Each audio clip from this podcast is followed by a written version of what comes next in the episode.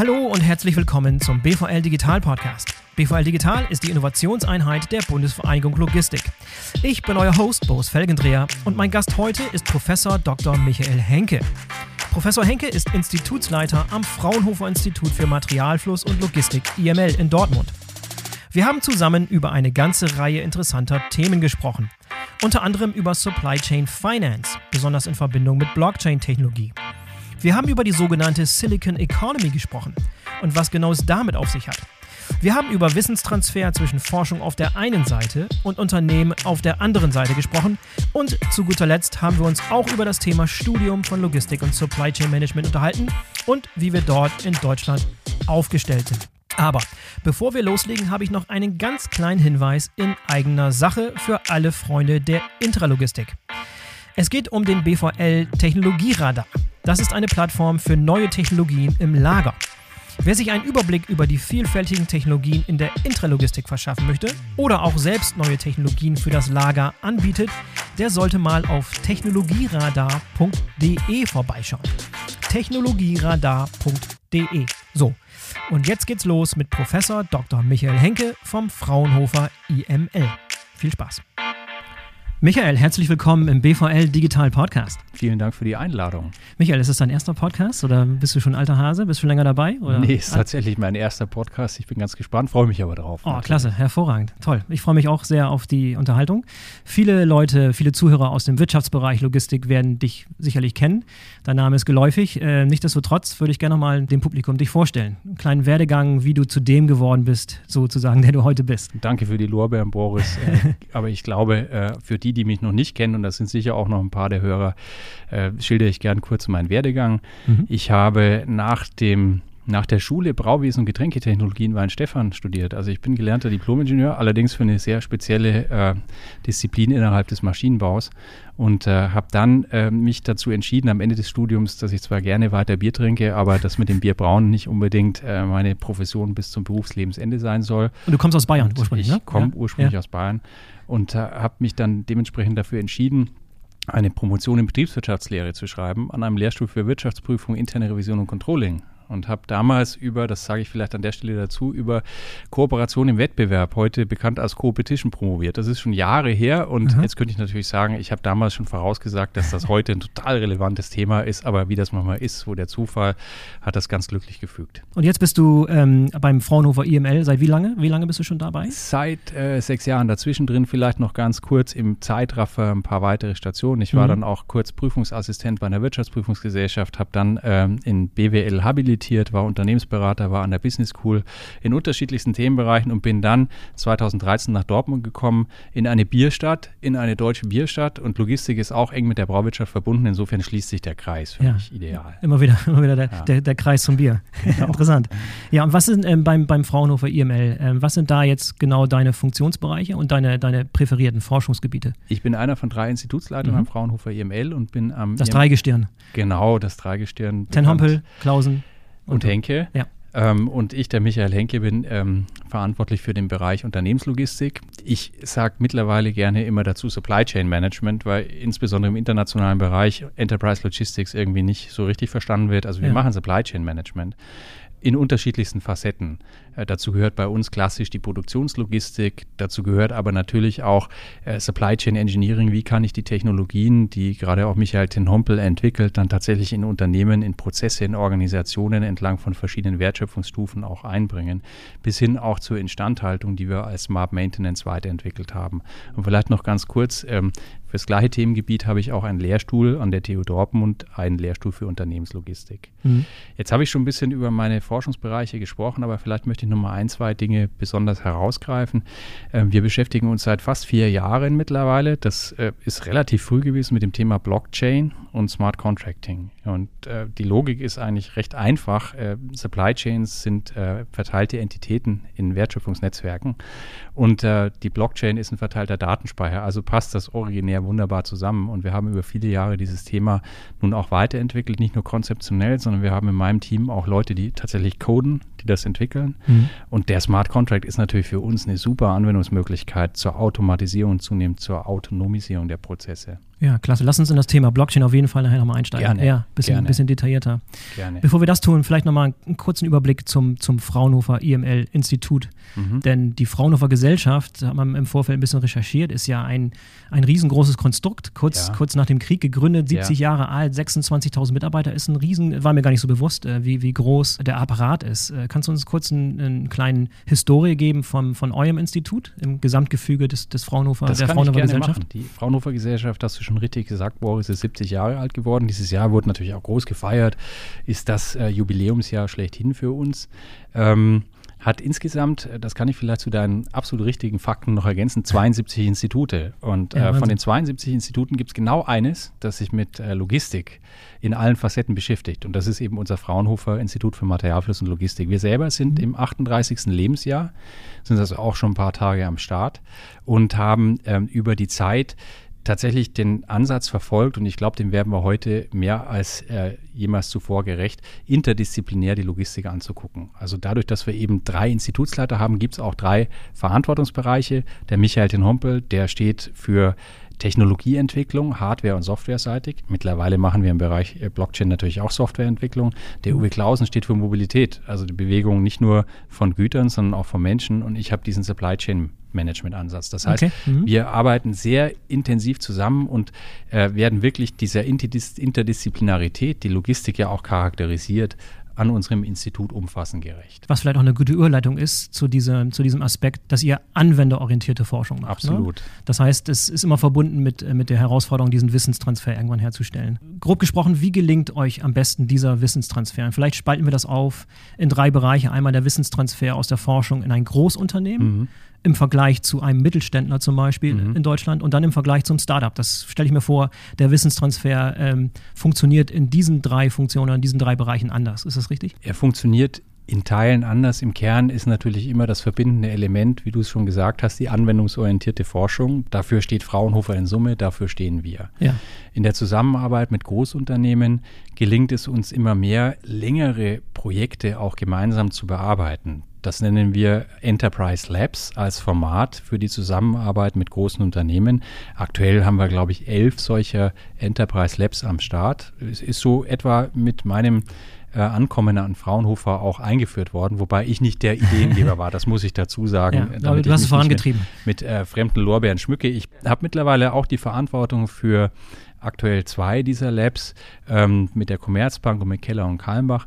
Und was diese Labs charakterisiert, und das muss man vielleicht auch nochmal für die Hörer dazu sagen, ist nicht etwas, was man vielleicht aus der eigenen Arbeit an der Uni oder an der Hochschule noch kennt, dass man heute quasi festlegt, was in drei Jahren rauskommen soll, sondern wir arbeiten sehr agil, sehr, ähm, sehr kreativ mit unseren Großunternehmenspartnern zusammen und geben uns auch immer wieder nur ein paar Wochen bis wenige Monate Zeit, um in Sprints wirklich entlang schon von der Roadmap erste Ergebnisse zu realisieren und dann zu überlegen, passt das vom Ergebnis her in das, was wir in der Zusammenarbeit uns vorgenommen haben? Wenn ja, machen wir natürlich weiter. Wenn nein, gehen wir auf ein anderes Thema. Und ihr geht vermutlich äh, bewusst ausgehend von einem Problem, was gelöst werden muss und nicht Absolut. umgekehrt, nicht eine Technologie, die auf der Suche ist nach einer Lösung sozusagen. Genau, ich glaube, das ist auch ganz wichtig für anwendungsorientierte Forschung.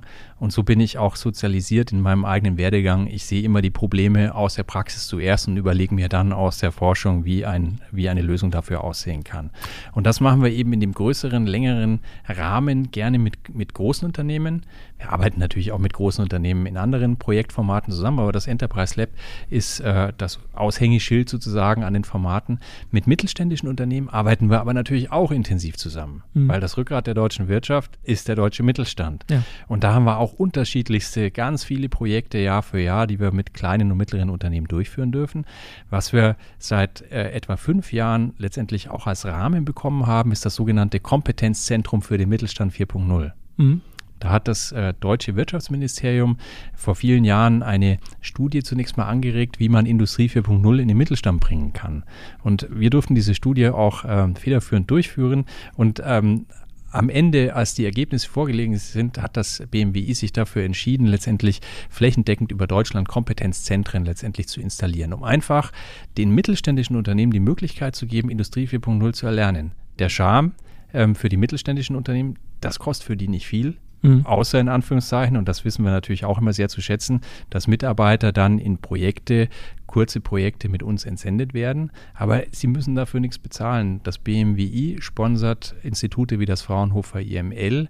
Ähm, dafür, dass eben genau diese Unterstützungsleistung äh, erbracht wird. Und in dem Kompetenzzentrum Mittelstand 4.0 arbeiten wir nicht allein, sondern wir haben so eine Achse durch NRW und kooperieren mit den Kollegen aus Aachen, mit den Kollegen aus Paderborn und sind da recht flächendeckend in Nordrhein-Westfalen unterwegs, ja. um einfach einen Griff an diese doch teilweise generische Diskussion Industrie 4.0 ranzukriegen. Mhm. Das ist jetzt ein Beispiel. Gibt es auch Beispiele, also außerhalb dieser, dieser, ähm, äh, dieser Initiative, dass, dass Mittelständler auf euch zukommen mit einer bestimmten Problemstellung, um mit euch gezielt zusammenzuarbeiten? Ganz oft, ganz oft äh, in ganz konkreten Problemstellungen, wie beispielsweise, wir haben hier ähm, die Herausforderung, unsere aktuelle Fabrik ähm, weiterzuentwickeln, möglicherweise auf der grünen Wiese neu zu planen. Wie können wir das äh, mit der Logistik sozusagen gut hinbekommen? Ja? Habt ihr eine Idee, wie ein Logistikkonzept der Zukunft aussehen kann? Und das ist für uns natürlich wieder total spannend, weil wir dann die neuesten Erkenntnisse aus der Technologie, aber auch aus dem Management zusammenbringen können und ein neues Logistikkonzept mit einem mittelständischen Unternehmen auf den Weg bringen können. Das ist so ein weiteres Beispiel dafür. Ich könnte jetzt wahrscheinlich für den Rest des Podcasts äh, Beispiele nennen, weil wirklich der Mittelstand unser, unser Hauptadressatenkreis nach wie vor ist. Ja, interessant. Ja. Zunehmend wichtiger für unsere Arbeit werden natürlich Startups. Ja, ich bin ein großer Verfechter von, von Startups. Wir nennen die in Dortmund Start-ins. Das sind dann oft die ähm, Entrepreneure, die Innovatoren, die noch im geschützten Raum ihres Unternehmens bleiben dürfen, aber ganz bewusst vom Unternehmen quasi durch so eine Firewall getrennt sind. Wir haben einen Digital Hub Logistics, ja, okay, auch klar. wieder eine mhm. politisch ja. unterstützte Initiative in Dortmund aufgebaut und dort ziehen dann die Start-ins, also die Mitarbeiter von Unternehmen, die Start-up-ähnlich arbeiten sollen, neben Start-ups, die wir auch willkommen heißen, ein und innovieren. Und der Vorteil ist, dass wir durch diese Kooperation mit Startups ihnen ermöglichen, von unseren Testbeds auch Gebrauch zu machen. Wir als Fraunhofer Institut, aber auch eingebettet im äh, Technologiezentrum Dortmund, haben natürlich jede, jede Menge von ähm, Demonstratoren, wir haben auch Technologien in der Anwendung wie 3D-Druck. Ja, wir haben industrielle 3D-Drucker bei uns im Einsatz, um eben dann die Anwendung für die Logistik zu entwickeln. Und da können wir auch den Startups, den Start-ins den Zugang zu geben. Das ist natürlich total spannend und cool für die, weil die selber natürlich nie in dem Umfang äh, den Zugang zu neuesten Technologien realisieren können in den ersten Jahren einer Unternehmensgründung. Ja, und das muss auch von denen nicht bezahlt werden in dem Moment, oder? Wir haben so ein bestimmtes Tokensystem tatsächlich entwickelt im Digital Hub Logistics für die Unternehmen, die ihre Start-ins dorthin entsenden und für bestimmte Token, für den Einsatz von einer bestimmten Anzahl von Token können dann bestimmte Projekte mit uns letztendlich durchgeführt werden. Wir stellen auch immer durch den Digital Hub sozusagen orchestriert einen Projektmanager ein Innovation Manager zur Seite, sodass dann gemeinsam diese Innovationen wirklich auch zielorientiert durchgeführt werden. Ja. Und der Innovation Manager kommt aus dem Fraunhofer IML-Umfeld, das kann aber auch mal äh, jemand sein aus einem anderen Umfeld am Wissenschaftsstandort Dortmund, wo es ja nicht nur das IML gibt, es gibt ein Schwesterinstitut, das Fraunhofer ISST, es gibt die angeschlossenen TU-Lehrstühle und jede Menge von anderen Partnern im Ökosystem für Logistik ja, mehr. Den, den Hub in Hamburg kenne ich, da war ich schon mal. Ja. Mit Johannesberg. Ja, sehr gut. Ja, da haben wir ähm, schon eine Podcast-Aufnahme gemacht mit wunderbar. Sascha Pallenberg. Gut, Daimler, dass, ja. gut, dass du das erwähnst, Boris, weil ähm, die Digital Hub-Initiative, damals auch vom BMWI gestartet, lobte zusammen mit dem Bitkom, der eigentlich der Ideengeber dahinter war, wenn ich es richtig erinnere, ähm, unter den ersten Hubs, die an den Start gehen durften, einen Digital Twin Hub aus, nämlich in Logistik und Hamburg. Das heißt, man hat für Logistik äh, zwei Orte rausgepickt. Zum einen den international was Hafenthemen anbelangt, äh, bekannten Standort Hamburg ja, ja. und den natürlich in der gesamten Logistik-Community bekannten Standort Dortmund. Und wir arbeiten auch von Anfang an immer mal wieder zusammen. Und in Johannesberg habe ich gerade äh, vor ein paar Wochen bei uns beim Zukunftskongress der Logistik äh, getroffen. Und wir haben gesagt, da müssen wir eigentlich in Zukunft noch ein bisschen mehr gemeinsame Projekte anschieben, um einfach der den Unkenrufen entgegenzuwirken, dass die Logistik offenbar bei Startups doch nicht so, so äh, den Zugang findet. Da gab es ja die ein oder andere Studie auch in den letzten paar Wochen, wo man ein bisschen ins Grübeln kommt. Ich bleibe dabei, ähm, Startups sind total wichtig, wenn sie denn sinnvoll ins Business integriert werden. Aus meiner Sicht herrscht gerade ein Boom, wenn es um neue Logistik-Startups in dem Technologiebereich aus Deutschland ja. geht. Ja. Und dann guckt hast, ne, Berliner Startups, Sender zum Beispiel, war auch schon im Podcast zu Gast. David Nothacker, der Gründer, die in mhm. diesem Jahr 100 Millionen Dollar Risikokapital eingefahren haben. Da ist eine Menge los gerade. Absolut, da ist eine Menge los. Ich sehe aber, vielleicht muss ich das nochmal kurz erklären, warum ich von Unkenhofen sprach. Äh, sprach. Ja. Ich sehe aber, und das bestätigen auch Studienergebnisse, ähm, eine gewisse Zurückhaltung dann der äh, Logistikdienstleister oder Unternehmen, die sich eben mit logistischen Prozessen auseinandersetzen, mit diesen Startups gemeinsame Sache zu machen. Und ich glaube, da, da müssen wir in Zukunft noch besser werden, ja. ähm, denn diese Integration äh, ist von einem ganz großen Potenzial begleitet, das wir noch annähernd äh, äh, nicht gehoben haben. Und insofern. Meinst du, das äh, nähert sich ein bisschen daraus, dass, dass viele Startups ein bisschen so daherkommen, die Logistikbranche aufzumischen und zu disruptieren und dass da aus dem Grund schon so ein bisschen Skepsis oder, oder Hemmnisse äh, herrschen von Seiten der etablierten Unternehmen? Vielleicht ist es das, aber ich würde es vielleicht auch unabhängig von der Branche mhm. äh, nochmal kurz einordnen. Ich sehe auch gerade wiederum bei größeren Unternehmen, weil wir vorher darüber sprachen, auch so eine gewisse Tendenz, dass sich jeder, weil es eben dazugehört, jetzt eine eigene Start-up äh, äh, Gruppe im Unternehmen sozusagen äh, andockt.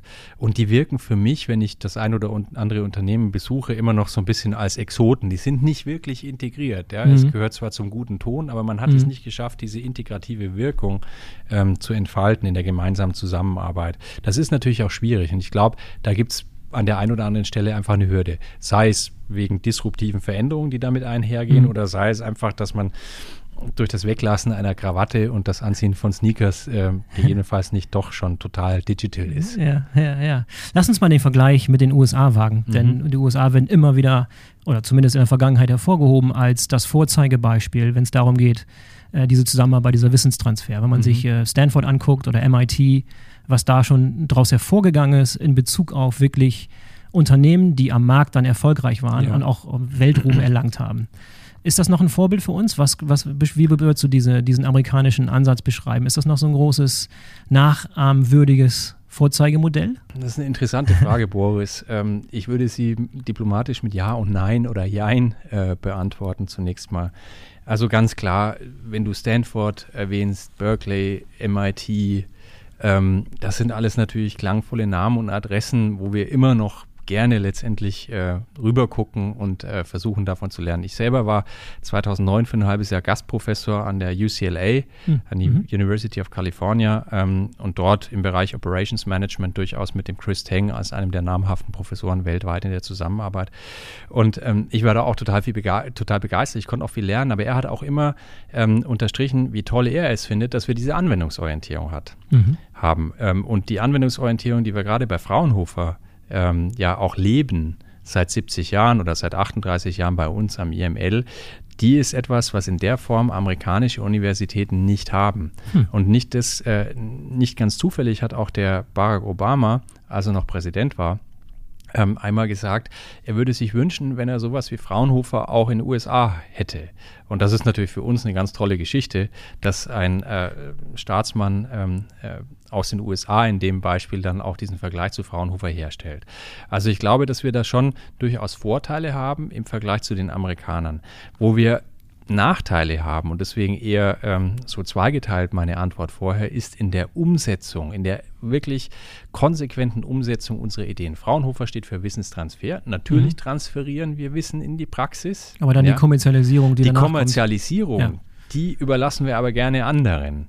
Das gehört auch zum Geschäftsmodell bei Fraunhofer mit dazu. Ich meine, wir sind ja, wir sind ja eine, eine Organisation, die immer wieder den Erkenntnisfortschritt erzielen möchte. Wir wollen nicht was replizieren und wenn es dann in die harte Umsetzung geht, dann sind wir raus. Aber manchmal braucht es auch diesen begleitenden Schritt der Unternehmen, dass sie selber in die Kommerzialisierung gehen. Ja. Und da sind amerikanische Unternehmen oft konsequenter, vielleicht auch einfach radikaler in dem, was sie auf die Straße bringen. Da ist auch ein Stück weit diese Machermentalität vielleicht, die wir aus den USA her kennen, vorteilhaft im Vergleich zu einer gewissen ja, Form des Zauderns, die es in Deutschland immer mal wieder auch gibt. Lass uns den Vergleich mal zu China wagen, denn in der Vergangenheit hat man immer den, den Blick Richtung Westen äh, gewandt, wenn es um Startups und Wissenstransfer und Technologie, Innovation ging. Jetzt geht der Blick zunehmend äh, in die andere Richtung, in ja, China. Ja. Wie sieht das da aus? Hast du Erfahrung mit dem chinesischen Markt und Wissenstransfer dort und wie da die Sache gesehen wird? Muss anders sein als hier in Europa und in den USA, oder? Ich habe ein paar Erfahrungen.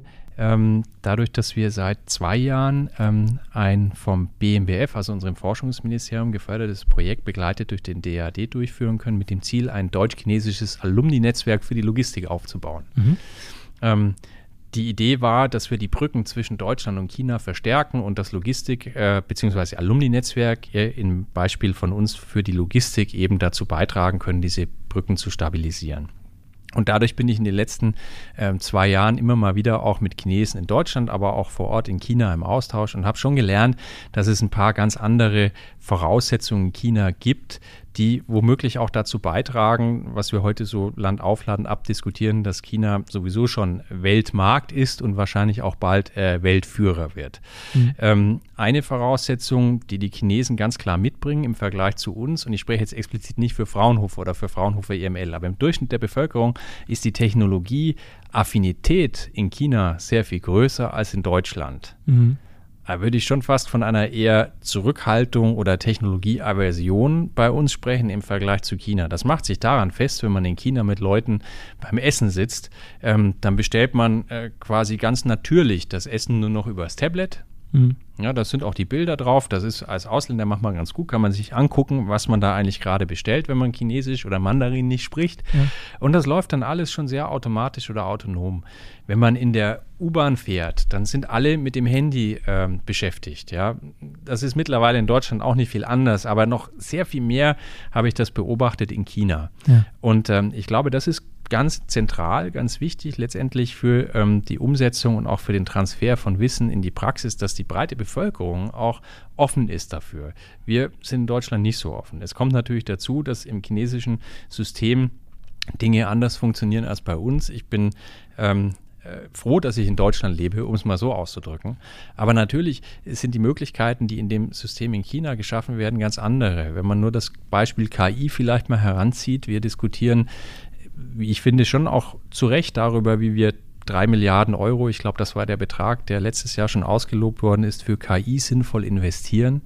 Und in China ist es so, da erzähle ich nichts Neues unseren Hörern, ähm, dass einzelne Städte teilweise Faktor 10 oder Faktor 100 für KI ausgeben und ganz schnell in die Umsetzung gehen. Während wir immer noch darüber diskutieren, sehr schön äh, fundiert auch eine Theorie geleitet, wo wir am sinnvollsten die Gelder hin überweisen, damit wir dann gute Forschung machen. In, ich will nochmal explizit sagen, ich finde das nicht total falsch, aber wir müssen natürlich überlegen, wie wir in Zukunft im Wettbewerb auch mit China und mit USA uns weiter positionieren als Wirtschaftsstandort oder sagen wir mal lieber als Europa, mhm. weil als Deutschland allein können wir sowieso in diesem Mitbewerb mit den anderen großen Nationen gar nicht bestehen. Mhm. Wir müssen Gas geben. Wir müssen auf jeden Fall Gas geben. Ja. Wir müssen schneller werden und wir müssen machen. Wir müssen in diese Umsetzungsmacher-Mentalität viel stärker und viel schneller reingehen, mhm. als äh, wir das in der Vergangenheit gemacht haben. Dazu kommt, wenn ich das vielleicht noch kurz erwähnen darf, Boris, mhm. auch dieses Verständnis, auch das ist fast schon Stereotyp, aber dass man halt auch mal Fehler machen darf und dass man sagt, hier, äh, neue Technologie, lass mal ausprobieren. Ja, wir, wir entwickeln neueste Technologien am Institut. Das sind eben Leading-Edge-Technologien. Die hat vorher im Zweifel so noch niemand eingesetzt. Da muss man es eben auch mal probieren, ob das was bringt oder nicht.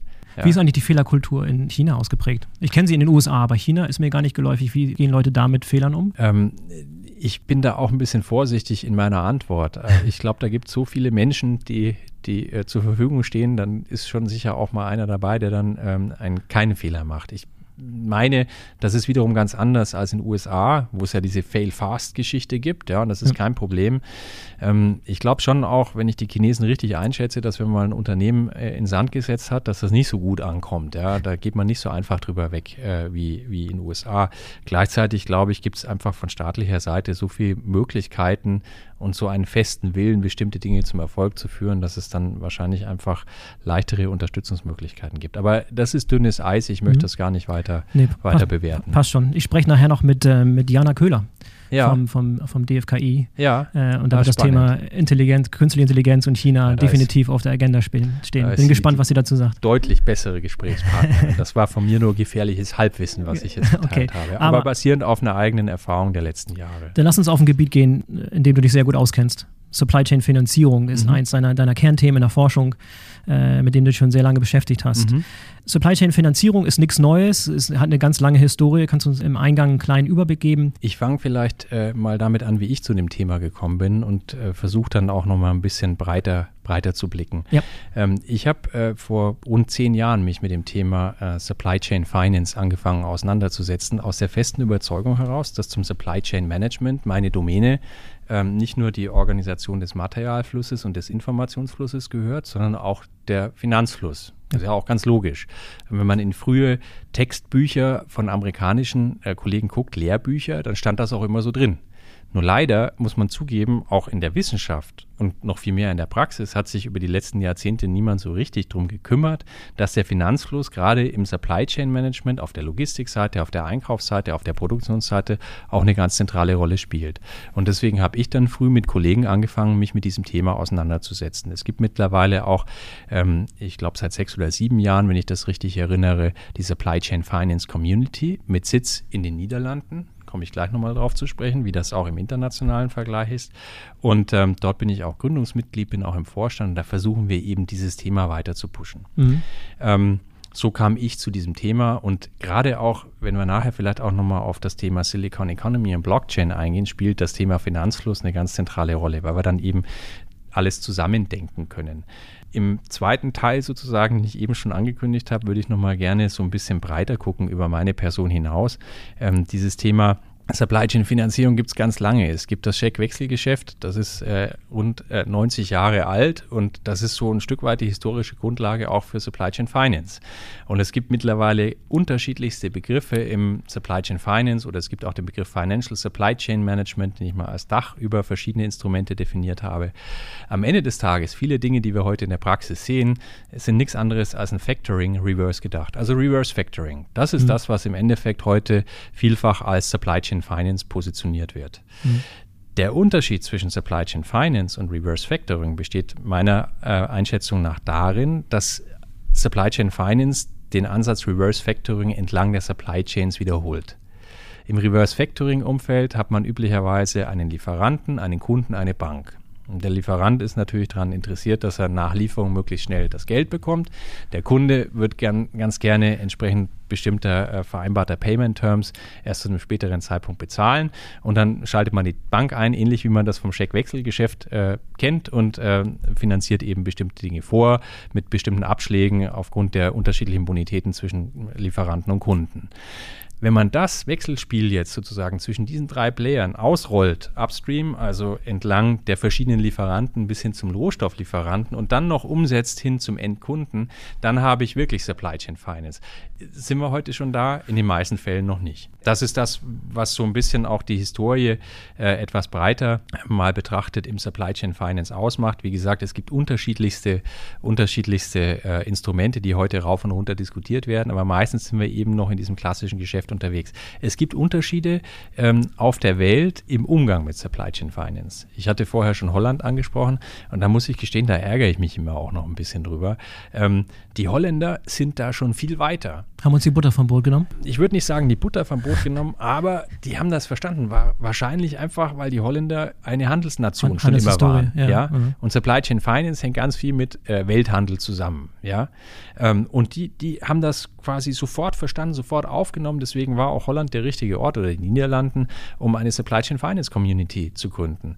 Ähm, in einer ersten Veranstaltung, die dort durchgeführt worden ist, kam der niederländische Wirtschaftsminister und hat über die Bedeutung, die große Bedeutung von Supply Chain Finance mhm. referiert. Mhm. Das wäre in Deutschland so nicht möglich. Ja, ähm, weil wir in Deutschland da extrem zurückhaltend sind, obwohl dieses Wechselspiel, was ich eben versucht habe zu beschreiben, ja eine hervorragende Möglichkeit zur Unterstützung des deutschen Mittel Mittelstandes darstellt. Aber da wird einfach noch zu, zu wenig gemacht in dem Umfeld. In den USA ist das anders. In den USA sind die Kolleginnen und Kollegen, weil wir vorher auch über den Ländervergleich dort sprachen, ähm, deutlich weiter. Die großen Plattformen, die es auch gibt in dem Umfeld, die ja nicht ähm, bankengetrieben sind, sondern zunächst mal Technologieanbieter getrieben sind. Die haben sich auch aus den USA heraus entwickelt. Da wurden dann die verschiedenen Lieferanten auch erstmal aus den USA äh, unterstützt und so hat sich das weltweit entlang der Globalisierung, die wir auch in den letzten Jahren weiter verfolgen können, entwickelt. Und ähm, insofern äh, tut Deutschland, glaube ich, gut daran, in Zukunft sich mehr dieses Thema Supply Chain Finance anzunehmen. Ich glaube, ähm, und da kann man vielleicht auch eine Brücke schon zum Thema Blockchain oder zur Silicon Economy äh, bauen. Ich glaube, wenn wir solche neuen Technologien, die wir jetzt in Händen halten, auch sinnvoll einsetzen, dann können wir tatsächlich auch aus einem Reverse Factoring ein lieferkettenübergreifendes Supply Chain Finance machen. Weil das mhm. Problem ist ja oft, auch bei den großen Anbietern, dass die zwar für ein Unternehmen sagen, ich borde alle Lieferanten sozusagen auf meine Plattform und die folgen alle diesem Supply Chain Finance Ansatz, aber ab einer gewissen Stufe in der Wertschöpfungskette liefern ja die Unternehmen nicht nur an das eine Unternehmen, das ja, mit klar. einem bestimmten Plattformanbieter ja. zusammenarbeitet, sondern auch an ein anderes. Und dafür müsste dann wieder eine neue Plattform aufgebaut werden. Aus meiner Sicht funktioniert das auch deswegen nicht. Wir brauchen eine Transparenz das kommt erschwerend hinzu, dass man eben oft, je weiter ich in so ein Wertschöpfungsnetzwerk hineinleuchte, gar nicht mehr weiß, wer sich da befindet. Und das sind alles so Dinge, wo ich glaube, dass die neuen Technologien, wie zum Beispiel die Blockchain, einen sinnvollen Beitrag stiften können, damit wir in Zukunft mehr Supply Chain Finanzierung auch schnell ermöglichen können. Vielleicht in Zukunft dann auch autonom, wenn die Dinge sich selber finanzieren, aber dazu kommen wir vielleicht nachher nochmal. Ja, und so neutrale Cloud-basierte Plattformen gibt es schon seit einiger Zeit. Ich bin da ein bisschen voreingenommen, habe selber jahrelang für GT Nexus gearbeitet, die was ähnliches hatten. Also eine Cloud-basierte Plattform, ja. die auch Supply Chain-Lösungen anbieten, wo im Prinzip die ganzen äh, Lieferanten in Asien zum Beispiel von, vom Hersteller wie Nike oder Adidas die Tausenden von, von Lieferanten auf der Plattform sind und da Supply Chain Finanzierungslösungen direkt über die Plattform abwickeln können. Welchen entscheidenden Vorteil hätte die Blockchain gegenüber solchen cloud-basierten Plattformen? Ich glaube, man kann gar nicht entweder oder sagen. Man muss das zusammendenken. Mhm. Ähm, vielleicht noch einen Satz zu den Plattformen. Ja, die gibt es. Mhm. Ähm, aus meiner Sicht, aber das ist eine subjektive Michael Henke-Einschätzung, haben sich die cloud-basierten B2B-Plattformen mit dieser Supply Chain Finance ähm, also die diese Supply Chain Finance Thematik fokussieren, noch nicht breit durchgesetzt. Was meinst du, woran das liegt? Das liegt vielleicht auch daran, äh, Boris, dass man tatsächlich so entweder oder, ist es Blockchain oder ist es die Cloud oder ist es, was weiß ich, für eine Technologie denkt. Und was wir eben versuchen zu bauen, und da nutze ich jetzt mal die Gelegenheit, nochmal auf unser Thema Silicon Economy einzugehen, ist, äh, dass wir das alles integrieren. Denn die Blockchain-Technologie spielt eine ganz wichtige Rolle für eine, sagen wir mal, manipulationssichere äh, Umgebung, wo Daten auch zwischen Partnern ausgetauscht werden können. Die Blockchain-Technologie liefert Transparenz, über die ich vorher kurz gesprochen habe. Die hat in die Technologie eingebaut Vertrauen. Ähm, das ist ein wichtiges Element unserer Silicon Economy Infrastruktur, auf der dann Cloud-Lösungen betrieben werden können. Also hängt das für mich ein Stück weit äh, eher zusammen, als dass ich das disjunkt sehe und mhm, sage, okay. das ist ja. das eine und das ist das andere. Hier hast du ja schon so oft den, den Begriff Silicon Economy verwendet. Vielleicht nochmal ganz kurz Begriffsklärung. Äh, was verbirgt sich hinter diesem Begriff Silicon Economy? Der das ganz neu ist. Der wurde in diesem Jahr geprägt oder ist schon älter? Ja, also sagen wir mal in diesem Jahr so richtig öffentlichkeitswirksam. Wir beschäftigen uns mit dem Begriff etwa seit 18 Monaten am Fraunhofer IML und äh, allen voran der Michael Ten Hompel hat dieses Thema ja auch ganz stark positioniert, gerade auch in diesem Jahr. Es ist gar nicht so einfach, das habe ich jetzt heute auch wieder äh, in verschiedenen Gesprächen gemerkt, in einem Satz zu sagen, was ist eigentlich die Silicon Economy? Ich versuche es aber trotzdem mal in ganz wenigen ja. Sätzen. Ähm, die Silicon Economy hat das Ziel, die Wertschöpfungsprozesse vollständig zu virtualisieren. Mhm. Und auf der Basis eben neue Geschäftsmodelle, auch KI-basierte neue Geschäftsmodelle letztendlich anzubieten. Die Silicon Economy als zweiter Satz dazu äh, spiegelt äh, im Prinzip den Prozess einer Datenveredelung wider. Im Internet der Dinge sammle ich Daten durch cyberphysische Systeme. Die gesammelten Daten können im Blockchain-Umfeld, da kommt wieder die Blockchain zum Tragen, ähm, revisionssicher gebucht, verhandelt, aber auch abgerechnet werden. Und das machen wir, das ist unsere dritte Säule, neben dem IoT-Teil, dem Blockchain-Teil, für die Logistik als Anwendungsdomäne. Mhm. Und so bauen wir eben in dem Wechselspiel aus den unterschiedlichen Technologien eine IT-Infrastruktur auf, die einen Datenveredelungsprozess ermöglicht. Und das ist dritter Aspekt, eben eine komplett neue Infrastruktur, wirklich eine Infrastruktur, die aus meiner Sicht, aus unserer Sicht notwendig ist, um tatsächlich KI auch zum Laufen zu bringen im B2B-Bereich. Ja. Das muss man auch nochmal dazu sagen. Das ist ein ganz entscheidendes Kriterium für die Silicon Economy. Uns geht es nicht um B2C, C2C, B2C2C oder wie auch immer die Sachen miteinander verknüpft sind, sondern uns geht es ganz klar um B2B. Und da brauchen wir offene föderale Ansätze, offene föderale Plattformen, die cloud-basiert sind, die App-basiert sind, die ganz unterschiedlich auch zusammenwirken können, damit wir aus Europa im Wettbewerb mit den anderen Nationen auch tatsächlich im B2B-Bereich unsere Chance auch in Zukunft nutzen können. Nachdem wir das große Rennen um die B2C-Plattform komplett an die Amerikaner oder Chinesen verloren haben, haben wir jetzt die zweite Chance sozusagen im B2B-Bereich das ist nochmal mitzuspielen. Das ist natürlich immer schwarz-weiß gesagt und ja. gemalt, ja. Äh, und es wird auch immer Ausnahmen geben. Aber ich würde es mal anders formulieren. Es macht für uns wenig Sinn, im B2C-Bereich jetzt reinzugehen, weil da einfach USA und China auf ihre Art und Weise schon viel weiter ja, sind. Vorsprung ist zu weit. Ja. Aber den B2B-Teil, ja. den haben wir historisch auch aufgrund unserer Technologiekompetenz ja für uns letztendlich ähm, immer, immer als den relevanten Bereich auch äh, erkannt. Und wenn wir da konsequent weiter dran arbeiten und auch das Verständnis für Daten mit reinbringen, dann haben wir wirklich gute Chancen in der Kombination unterschiedlichster Technologien. Das ist auch immer ganz wichtig. Mhm. Man kann da vielleicht auch sich nochmal, ähm, weil ja vielfach auch über die Blockchain-Technologie als einen wichtigen Baustein heute gesprochen wird und die Frage immer lauter wird, funktioniert das überhaupt? War das nur ein Hype oder ist doch was in der Realität angekommen? Man kann sich das auch gut veranschaulichen an dem ja allseits bekannten Gartner Hype Cycle. Genau, ja. Der Gartner Hype Cycle. Wo sind wir da? Nach oben auf dem Höhepunkt oder sind wir schon im Tal der Tränen? Was ähm, heißt Trough, zwischen, Trough of Dissolution? Zwischendrin würde ich sagen. Ja. ja, zwischendrin. Die Blockchain ist so eine klassische Technologie, die extrem hochgejubelt worden ist und mittlerweile den den Peak überschritten hat und langsam, aber sicher auf dieses Tal der Tränen zuläuft. Und ähnlich wie andere einzeln betrachtete Technologien wird wahrscheinlich von einer Blockchain-Technologie nicht viel übrig bleiben, wenn man sie einmal durch dieses Tal der Tränen durchwandern lässt. Jetzt kommt aber der Punkt, den ich vorher schon gemacht habe. Wir müssen Technologien miteinander verbinden. Denn auf diesem Gartner Hype Cycle, das ist eine Darstellung, die wir immer mal wieder gern auch verwenden, ähm, lassen sich alle Technologien, die wir heute rauf und runter diskutieren, für die, Techno für die Logistik auch einsortieren.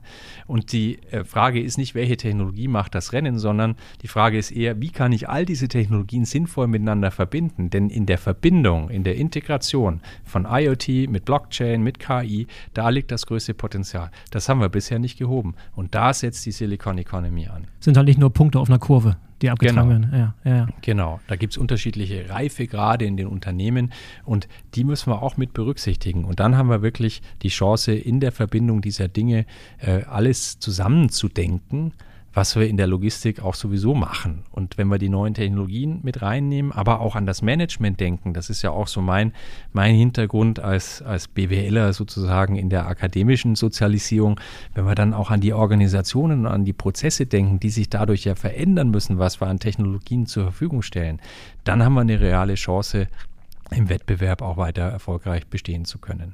Lass uns doch mal auf das auf Thema Blockchain eingehen, weil das einer, einer deiner, deiner, ja. deiner führenden Bereiche, einer deiner Steckenpferde ist sozusagen, ja. in denen du dich sehr, sehr gut auskennst.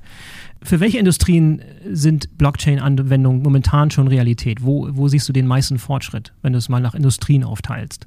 Es ist immer dann ähm, ein total relevantes Anwendungsfeld, wenn ich eben weit verzweilte Wertschöpfungsnetzwerke habe also eine Fülle von Lieferanten habe, mit denen ich zusammenarbeite. Da kann ich tatsächlich ähm, die Blockchain sinnvoll einsetzen, um ähm, in einem ausgewählten Kreis zunächst von Lieferanten. Es gibt ja auch die Diskussion immer wieder darüber, ob wir eine Public Blockchain einführen, so wie wir das von der Bitcoin als Cryptocurrency kennen, wo alle vollständige Transparenz haben. Das ist ja oft in der Unternehmenspraxis gar nicht gewollt. Ja? Also ja. in eine Richtung schon, hin zu den Lieferanten hätte ich schon äh, eine komplette Transparenz, was sie so machen. Umgekehrt sollen die Lieferanten gerne nicht wissen, was ich so mache. Ja? ja.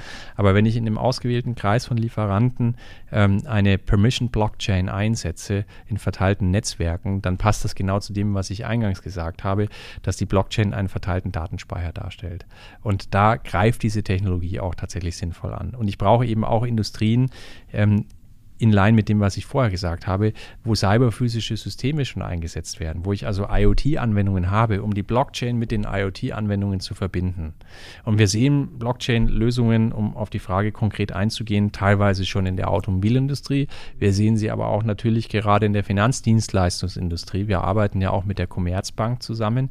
Für mich aber interessant an der Zusammenarbeit mit der Commerzbank, so als weitere äh, Industrie an der Stelle mal nochmal betont, ist nicht unbedingt, dass die Commerzbank versucht, mit uns zu verstehen, wo sie ihre eigenen Prozesse durch eine Blockchain vielleicht noch effizienter gestalten kann, sondern das Hauptaugenmerk der, Augenmerk der Commerzbank liegt darauf, zu verstehen, wie die Kunden der Zukunft einer Commerzbank sich positionieren welche Technologien, wie beispielsweise eine Blockchain-Technologie, dort zum Einsatz kommt, um dann gemeinsam mit uns mit Blick auf potenzielle Kunden der Zukunft zu überlegen, wie sieht eigentlich ein neues Geschäftsmodell der Commerzbank in ein paar Jahren aus. Das ist total spannend. Mhm.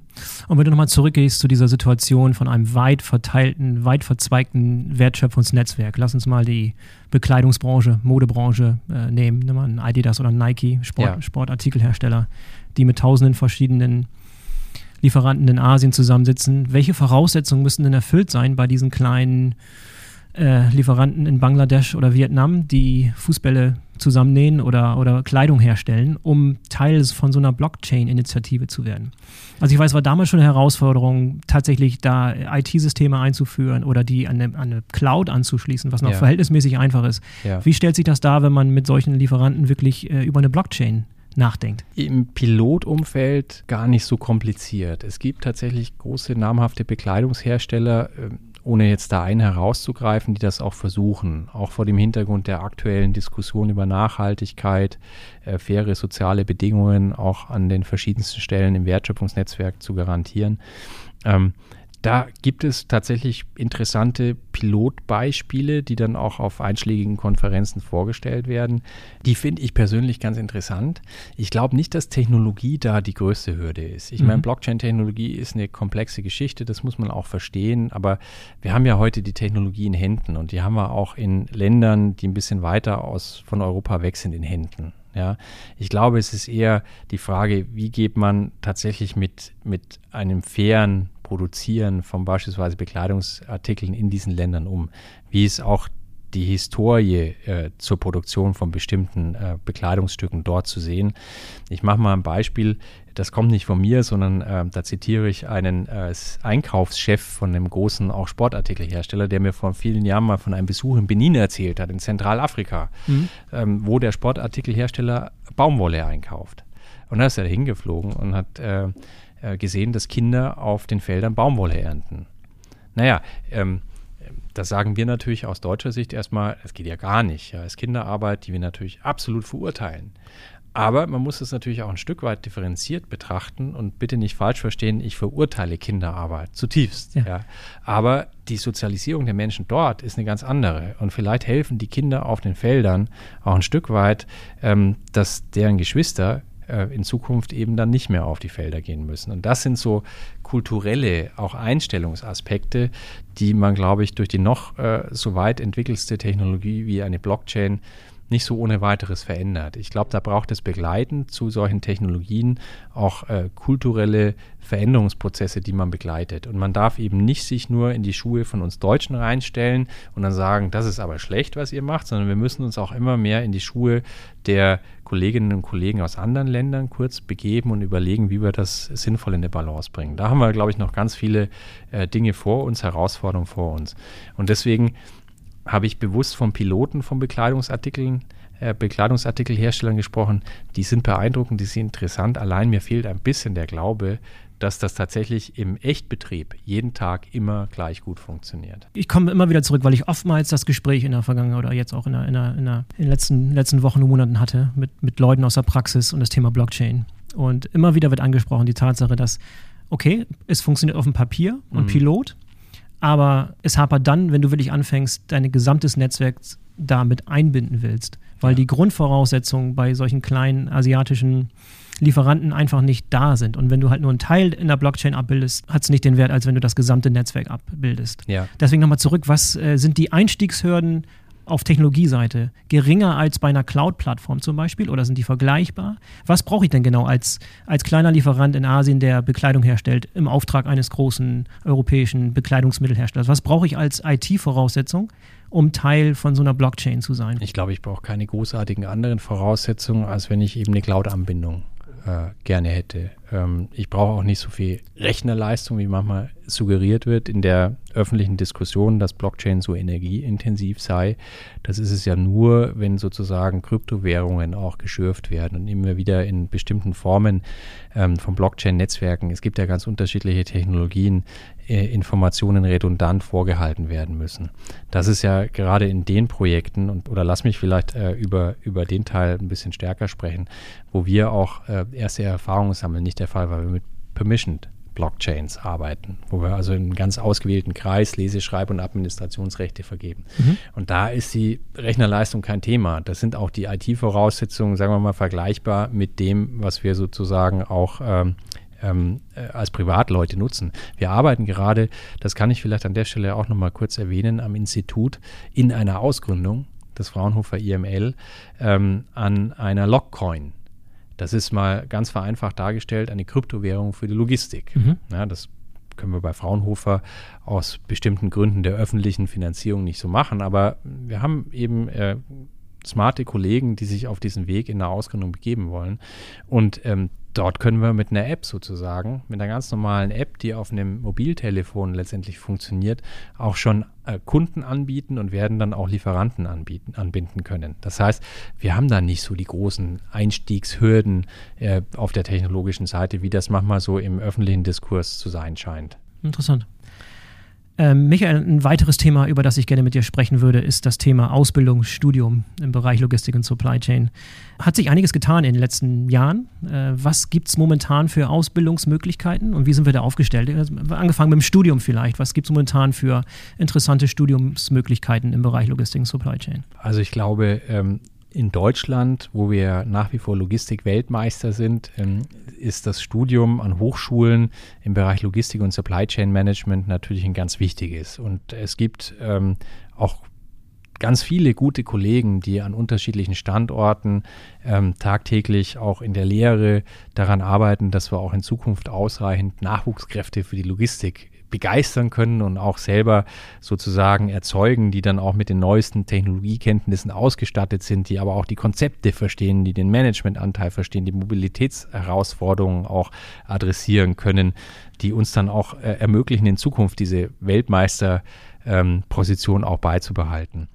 Ähm, ich kann natürlich am besten über meinen eigenen Standort sprechen in Dortmund. Ja, mach ruhig. Ähm, und ähm, da ist natürlich nicht ganz überraschend, dass ich unsere Möglichkeiten ähm, ganz, ganz toll bewerte.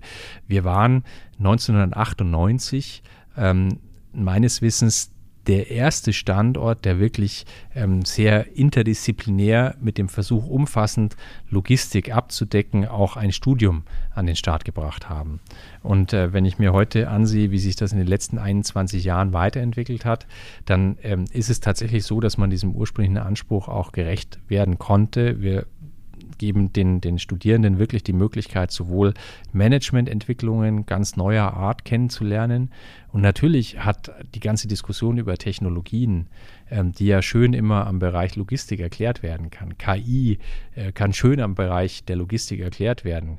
Ähm, diese Dinge haben natürlich Auswirkungen auf das Management auch, auf die Logistikmanagement-Veranstaltungen. Da braucht es nochmal ganz neue Ansätze, äh, aus meiner Sicht zumindest, um die Herausforderungen der Zukunft auch adressieren zu können. Wir haben Technologie, im äh, Lehrangebot natürlich mit dabei. Wir haben Mobilitätsthemen mit dabei. Also genau den Dreiklang, den wir am Fraunhofer Institut leben, den bringen wir in die Lehre mit ein. Und, und das muss man vielleicht auch noch betonen an der Stelle, wir haben viele neue Kollegen aus anderen Fakultäten, die eben auch dann mit uns gemeinsam Lehrangebote entwickeln und weiterentwickeln. Also Mathematiker, Statistiker, die eben aus ihrer Disziplin ganz viel auch nochmal als Wissen in die Interdisziplin der Logistik mit einbauen. Und damit können die Studierenden bei uns wirklich aus dem Vollen schöpfen, kriegen den Gesamtüberblick und können sich in jede äh, mögliche Facette auch vertiefen. Und im internationalen Vergleich, wo stehen wir da? Deutschland, Hochschulen, Logistik, Supply Chain, stehen wir gut da? Sind wir gut aufgestellt oder gibt es andere Länder, die uns da den Rang ablaufen? Ich würde sagen, wir sind nach wie vor hier ganz hervorragend aufgestellt, weil wir eben ähm, aus dieser ja umfassenden Forschung auch in die Lehre reingehen können. Ähm, umfassende Forschung heißt also nochmal, dass wir interdisziplinär auf die verschiedenen Aspekte gucken, die in der Grundlagenforschung, in der anwendungsorientierten Forschung permanent weiterentwickeln und dann ja im besten Sinne die Erkenntnisse in die Lehre einfließen lassen.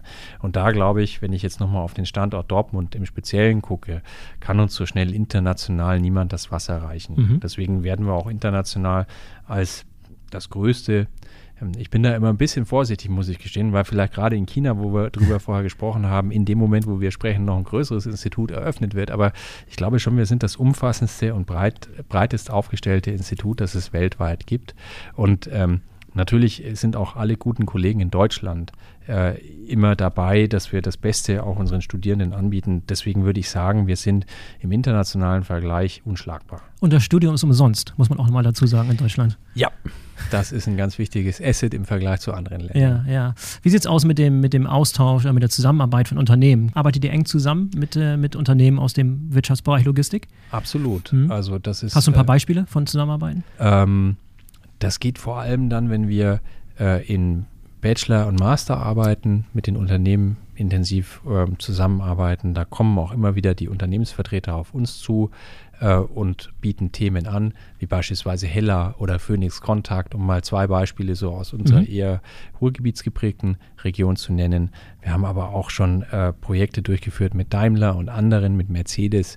Ähm, wo es einfach diesen ganz engen Austausch gibt. Das liegt vielleicht auch daran, dass wir mit der Logistik ähm, als anwendungsorientierte Wissenschaft auch äh, in Dortmund in der Fakultät für Maschinenbau angedockt sind und ähm, dort natürlich Ingenieur äh, Forschung und Lehre betrieben wird. Und die funktioniert aus meiner Sicht, auch so wie ich das ursprünglich mal gelernt habe, als äh, Brauereiingenieur, nur äh, mit und für die Praxis. Das heißt also, wir sitzen nicht irgendwie in einem theoriegeleiteten Elfenbeinturm, und äh, lehren Theorien, sondern wir lernen immer mit und. Äh, das stelle ich mir gerade in der Logistik fatal vor, wenn es so wäre, ne, oder? Das wäre, ja, in bestimmten äh, Nischenthemen kann man das womöglich so machen, aber ich kenne keinen Kollegen, keine Kollegin in Deutschland, auch nicht international, die das rein theoriegeleitet in der Logistik und Supply Chain Management ähm, versucht, ähm, denn wir brauchen einfach den Austausch. Und vielleicht noch ein weiteres Beispiel, weil du eben danach gefragt hast. Mhm. Ich selbst lade in meine Vorlesungen auch immer wieder Praxisvertreter ein, weil ich es einfach spannend finde, auch für die Studierenden, wenn ich äh, ein paar Grundlagen gelegt habe, auch mal eine Stimme aus der Praxis zu hören,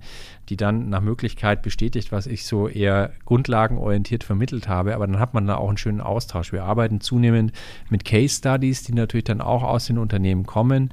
Ähm, Unternehmen ähm, fragen uns auch an, ob wir nicht in bestimmten neuen Formaten, die wir da mehr auf der Ausbildungsseite, wenn es in Richtung Doktorandinnen und Doktoranden gehen, zusammenarbeiten können. Da haben wir Live-Case-Studies, wo wir dann auch Promovierende mit den Unternehmen zusammenbringen und äh, wirklich ganz spannende Entwicklungsschritte vorantreiben. Gibt schon viele Beispiele von Absolventen, die nach dem Studium gleich ein Startup gründen im Bereich Logistik, Supply Chain?